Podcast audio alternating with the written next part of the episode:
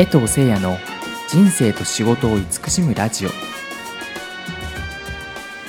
こんにちは江藤です。今回のテーマは起業という選択肢というテーマでチャット GPT と対談をしています。ぜひお聞きください。それでは早速ですがどうぞ。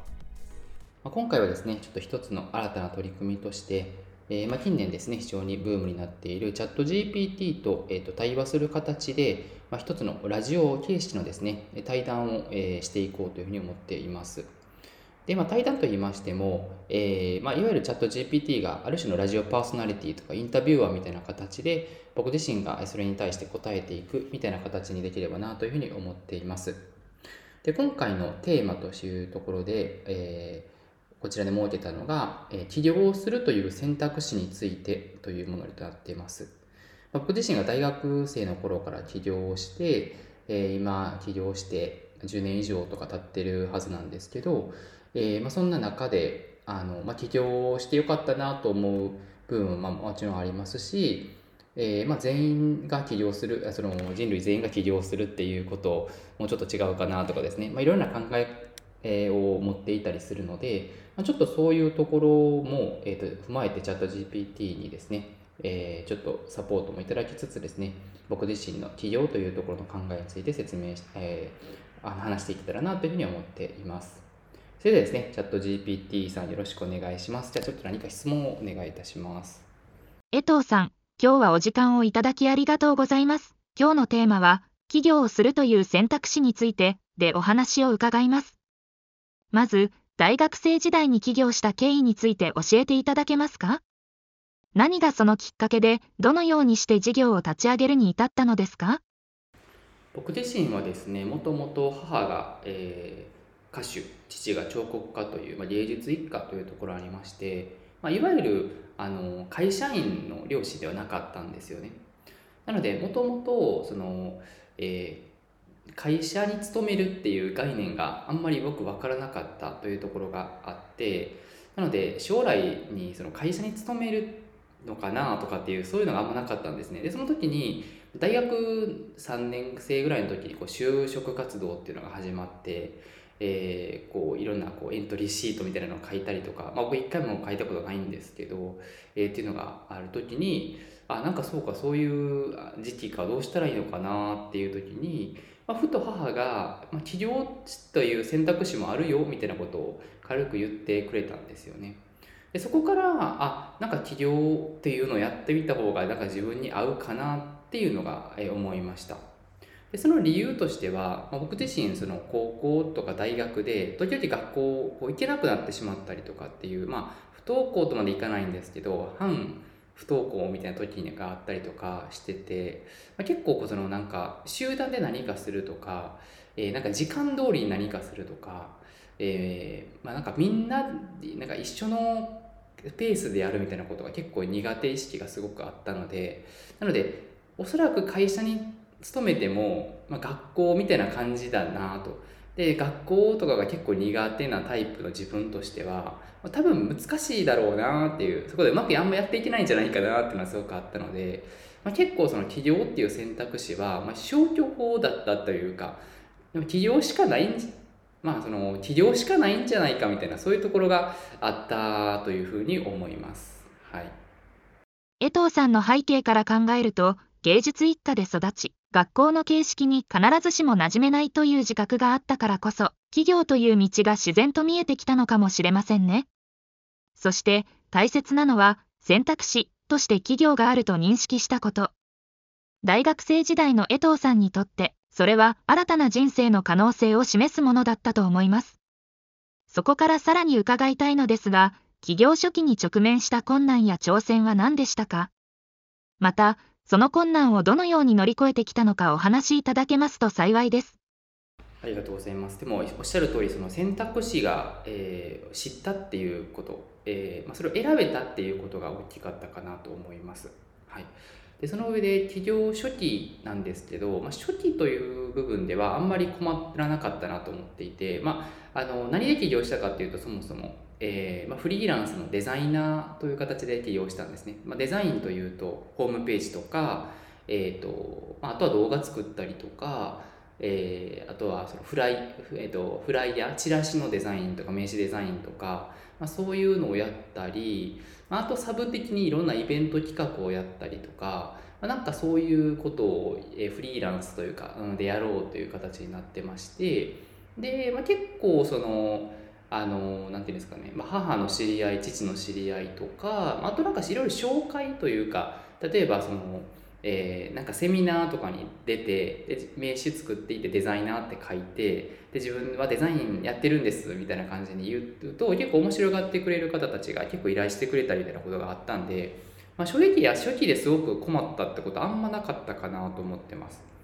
で、まあ、1年ぐらいとか経った時にちょっとどうしようかなと思ったのがやっぱりこう単価が安かったりしたんですね。デザイン。なんか例えば下請け中の下請けみたいな感じのえー、形だったんで、えーと、結構その、うん、結構労力の割に単価が安いとかあとはもう本当に夜中まで時間かかってなかなかこう体調崩しそうになったりとかそういうことがあったのであ多分これでずっと続けてやっていくと自分の体調が崩れたりとかあまりこうなんか先を見込めないなっていうふうに思ってたんですよね。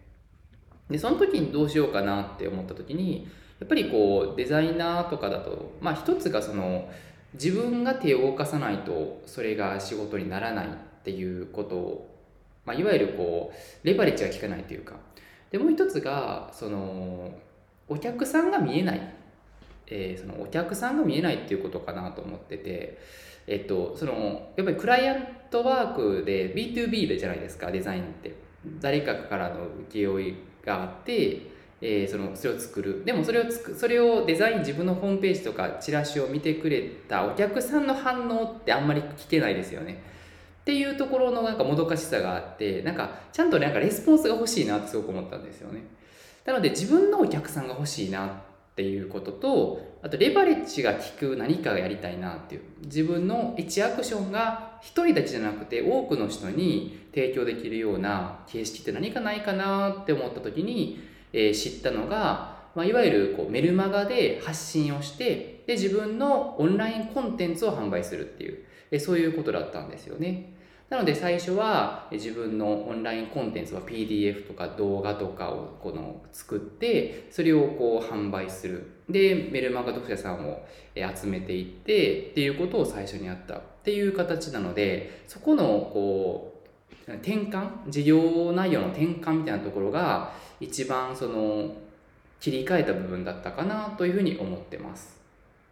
起業初期フリーランスのデザイナーとして活動しつつ仕事の単価や自分の体調などの問題に直面しそれらを解決するためにレバレッジが効く何かを模索したというお話非常に興味深いですね自身のスキルや経験を生かしてより多くの人に価値を提供するその手段としてオンラインコンテンツの提供に着目されたというのは、まさに起業家らしい視点と言えるでしょう。それでは、次に、そういった過程を経てどのようにして現在の IT システム開発販売事業、特に LP テンプレート、カラフルに至ったのかお聞きしたいです。また、そのビジネスモデルを選んだ理由や、その道を進む上で直面した課題などについても教えていただけると幸いです。ありがとうございます。まあ、この LP テンプレートカラフルっていうのは本当にあのリリース、まあ、自分がやってるシステムで、まあ、リリースして本当にもう10年近くそろそろ経つかなっていうような、えーまあ、ロングセラーの商品になってて今でも結構主軸の事業の一つなんですけど、まあ、これを作った過程としては、まあ、LP っていうのはランディングページつまり例えばメルマガ登録を促すページとか何か商品販売を促すページで、まあ、オンライン集客のためには結構必要なツあのページなんですよね。で、まあ、それはやっぱり一番は自分がそういうメルマガ先ほど言ってたようにメルマガでオンラインコンテンツを販売するという自分がその、まあ、プレイヤーとしての立場だったので結構 LP を作る機会っていうのが多かったんですよね。なのでその LP っていうのを、まあ、僕自身やっぱホームページを作ったりとかするのが前職だったのでうん、まあ、できたんですけどまあなんかこう一回一回プログラムとか売ったりとかデザインとか考えるのって結構大変なんでなんかそれをもうちょっとサクッと作れるテンプレートがあったらいいなってまず自分が思ってたっていうのがすごく大きいかなっていうのを思ってます。で加えて、まあ、そのメルマガでのこのオンラインコンテンツの販売をあの学ぶそのスクールみたいなのに最初入ったんですよね。そこでこうあのノウハウを知ったんですけどそこの参加者さんの皆さんが、まあ、メルマガ登録、えー、こうメルマガ集めたいと。でもメルマガ登録を促すためのランディングページが作れないと、まあ、ホームページとか作れないというあのご意見がすごく悩みが多かったんですよね。でそれをなんかなんとかしたいなと思って、えー、そこからですねあの、まあ、この、まあ、販売してるカラフルの前身となる、えー、あのテンプレートみたいなのを作ってで当時そのスクールに1000人ぐらいの参加者さんがいたんですけどその1000人の方たちにもう無料で配ったんですよね。そうするとすごい喜んでくださってでそれでこうメルマガ登録が増えたみたいな人も現れてあすごいあの嬉しかったんですけどでそうするとフィードバックをもらえるんですよねなんかもうちょっとこういう機能あるといいとかなんかこの機能が欲しいとか結構フィードバックもらったんですよねあ結構じゃだからまあテンプレートとニーズがあるんだっていうのが分かってあじゃあそれを今度はま正式に商品として、えーとテンプレート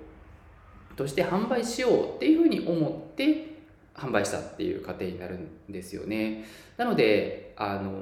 なんか成り行きだったんですよね。なんか最初からそれをなんか売ってやるぞみたいな。10年続く事業にするぞとかって思ってたわけじゃなくてそんな売れるとはまさか思ってなくしこんな長く続くとは全く思ってなかったんですけど、えー、なんか本当にこう成り行きでなっていったっていう、えー、そんな経緯ですね。なんで結構ビジネスってそういうもんなんじゃないかなというのは僕自身としては思います。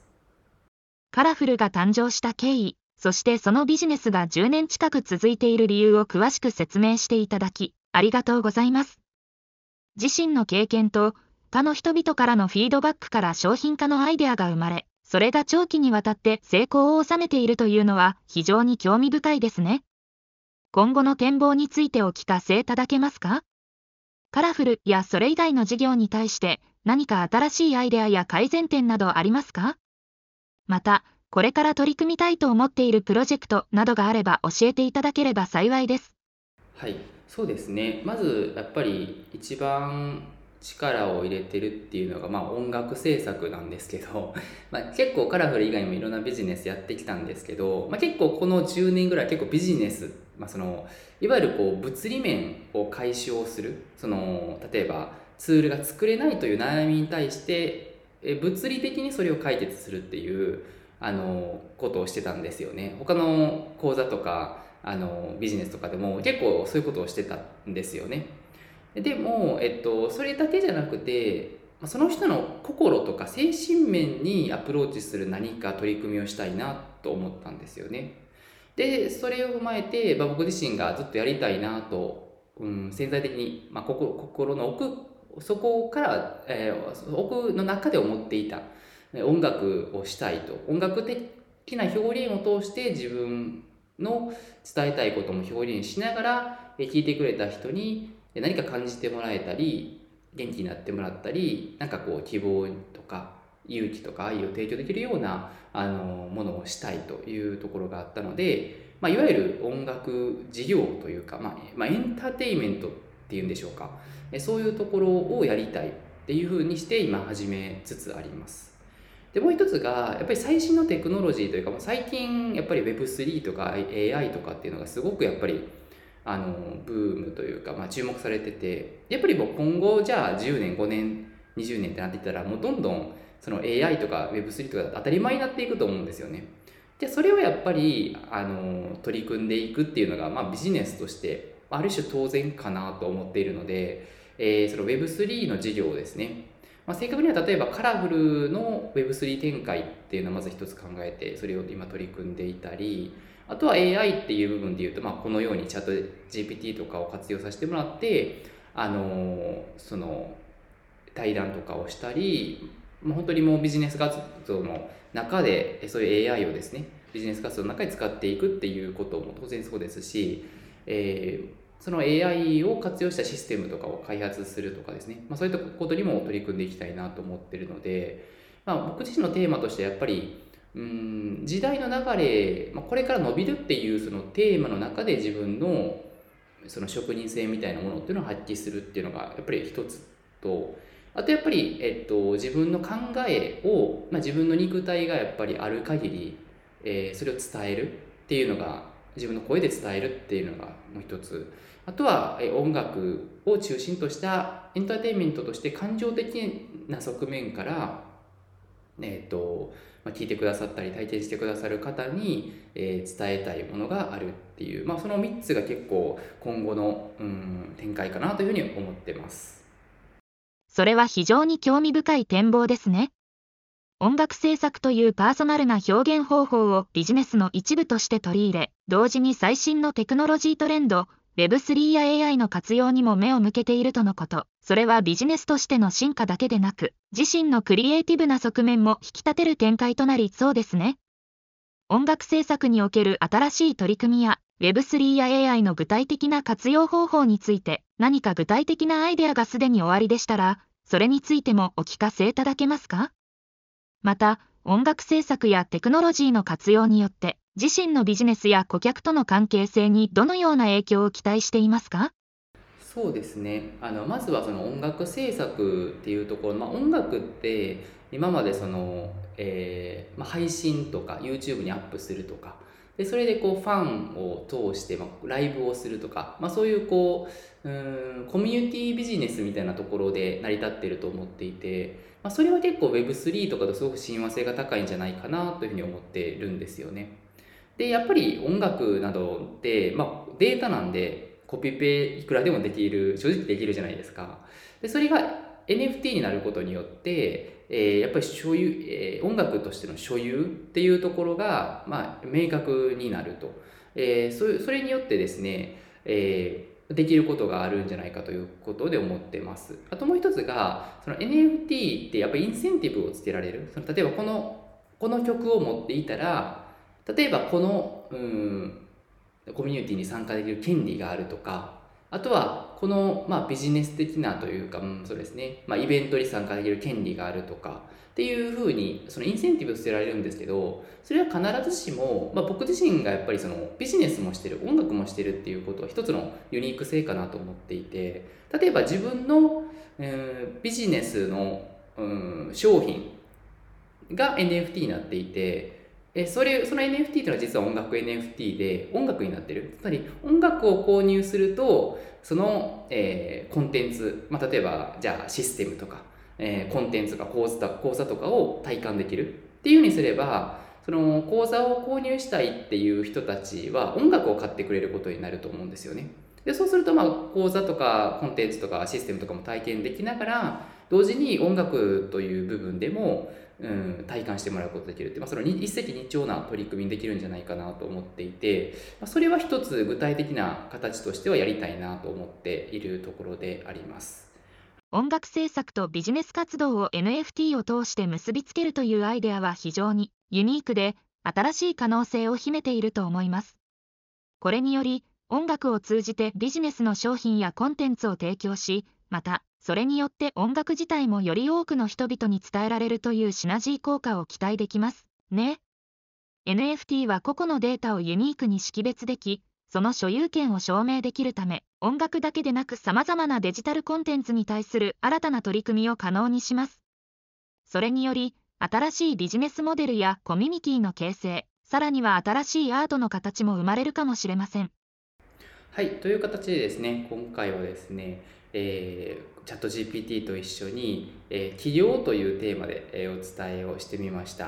まあ、僕自身の話が結構中心に聞いてえー、来られたという感じなんですけども、まあ、企業そのものについての意見も言いたく最後にちょっと言いたくて、まあ、結構その企業ってなんかかっこいいみたいな、まあ、僕もなんかそういうタイプだったんですけどあの企業がなんかすごくなんかむっちゃ一番いいかっていうと本当に人によるなと思っていてあの例えばそのやっぱり人のその誰かの会社の、えー、中でこの力を発揮できる人ってすごい本当にいてえー、かつそのうんその専門性っていうもの自分が得意なその才能とか専門性っていうものを発揮するために自分自身がその場所を作るんじゃなくてその場所を作った人の中の、え、でですねその専門性を発揮した方が、まあ、効率よく自分のその才能を発揮できるとか情熱を発揮できるってことは全然あると思うんですよね。例えばそのプログラマーの方がじゃあそのプログラムは作れる。でもマーケティングとかはあんま興味なくてっていう時にじゃあ自分で起業しようと思ったらマーケティングとかももしかしてやらないといけなくなる。こともあるかもしれないじゃないですか。そうするとまあ結構余計なそのリソースをそこに割かないといけない。本当はもう開発とかそのシステムのそのプログラムとかしたいのにそれが、えー、なんか別のエネルギーのところにエネルギー使わないといけないってなってきた方が自分のその才能を発揮できないっていうことになるのでそう思うとその起業っていうのはなんかうん全然そのやりたいなと思う人がやるって全然いいんじゃないかなというふうには思ってます。なのであの、まあ、僕もその消去法っていうところだったんですよね。なんで例えば学校の仕組みがすごいす得意でそこで自分が発揮できたっていう人も全然いると思うんですよね。なのでそういうやっぱり個々のあの役割の違いみたいなところがあると思っているのでなんかそういういわゆるその個々っていうのをある種大切にしながら僕自身も企業を通してつながるメンバーさんチームメンバーさんとか関わる方と一緒にあのその皆さんの考え方を大切にこれからも歩んでいきたいなというふうに思っております。ということで今回は、えちょっとユニークなテーマでいろいろ形でですねやってみたんですけどまた何か感想とかあればお待ちしております。それではありがとうございました。チャット GPT もありがとうございました。では失礼いたします。